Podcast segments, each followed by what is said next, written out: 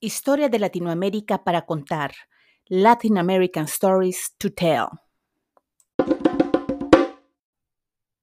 La mariposa de oro, leyenda adaptada, origen Guatemala.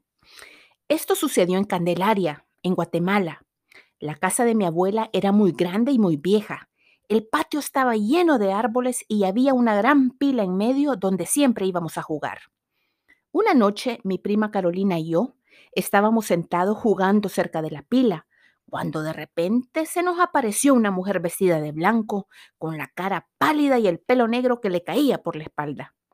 Mi abuelita nos contó que desde que se había muerto mi abuelo, esa mujer se aparecía y molestaba todas las noches.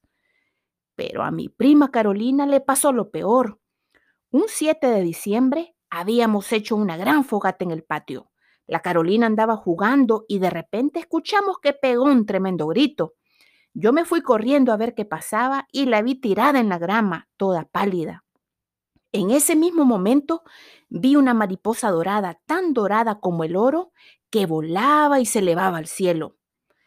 La Carolina nos contó que cuando ella andaba saltando charcos en el patio, la mujer vestida de blanco le dio la mano y ella pegó el tremendo grito cuando la tocó. Dice que se encomendó al Jesús de Candelaria y en eso la mujer se convirtió en una mariposa dorada. La mano de la Carolina que tocó a la mujer de blanco le quedó siempre bien delgada.